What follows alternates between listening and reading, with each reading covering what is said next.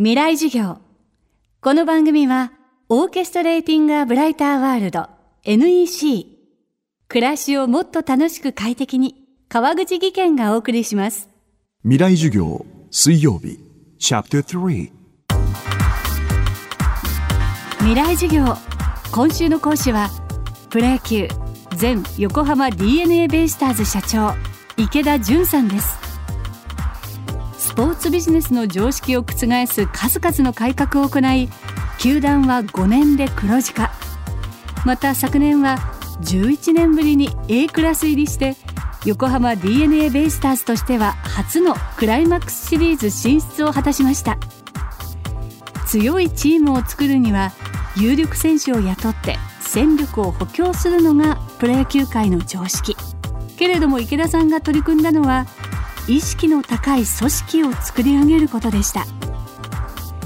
未来事業3時間目。テーマは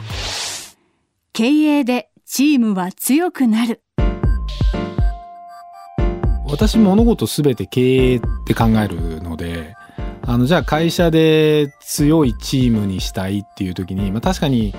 何億円もの高額年俸のスター選手、なんてビジネスマンを連れてくる。それもまあ一つ手だと思うんですけど、突然そういう人を会社に入れると大体、まあ、ハレーションが起こったり、揉め事が起こったり、妬み、そねみ、やっかみが起こったりして、まあ会社の中に良くない雰囲気が生まれますよね。だから必ずしもその高い人をポーンと持ってくるのがいいとは私は思ってないんですよ。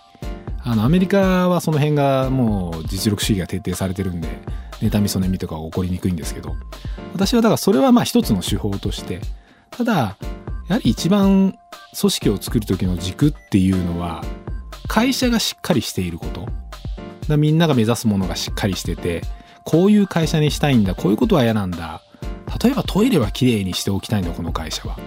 でそういう一つ一つの文化みたいなものをみんなが持っていってで決して給料が高くなくてもいい会社であればいい空気が生まれてみんな明るく楽しく働ける。でかつ重要なのは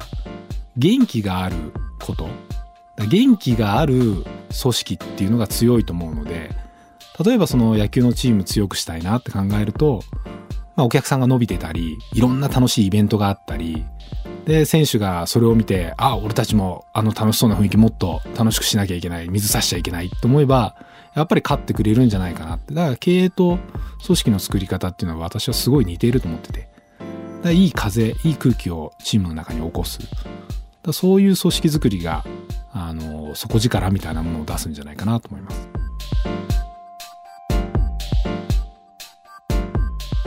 あのー私ももともと水泳選手だったんでよくわかるんですけど、まあ昔はもう一生懸命泳いでんのに遅いとか、もっと一生懸命やれって言われて、モチベーションが下がるんですよね。けどまあそういう時代だったんで、あの、厳しい中で、まあ頑張ってやってきたんですけど、今の世の中ってもう違うと思うんですよ。やはりその、どうやったらモチベーションが上がるか、分かってるよっていうことをあえて言っても、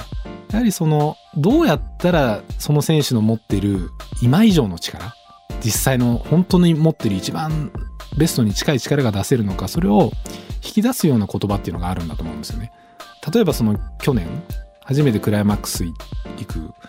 で、夏の終わりぐらいに3位だったんですよね。で、3位だとクライマックス行けるんですけど、その時ちょっと疲れが出て負け出してて、で、選手たちもその3位のまんま9月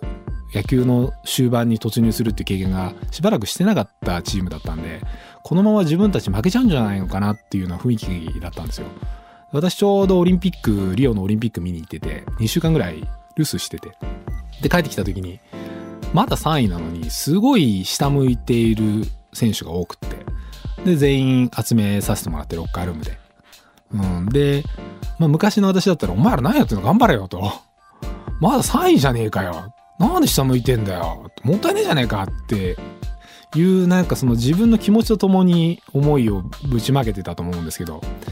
そうじゃなくって、やはりその、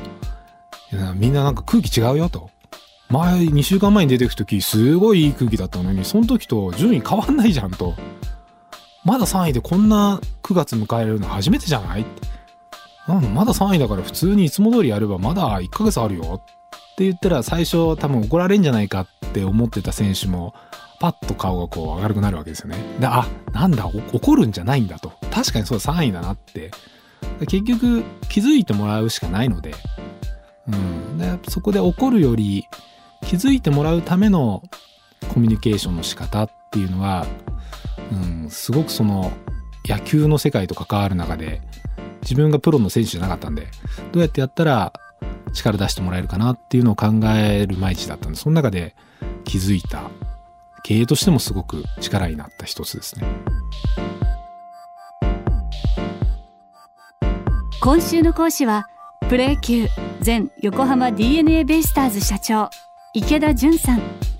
今日のテーマは経営でチームは強くなるでした。またこの番組はポッドキャストでも配信中です。バックナンバーも聞くことができます。アクセスは東京 FM のトップページからどうぞ。未来授業明日も池田純さんの授業をお届けします。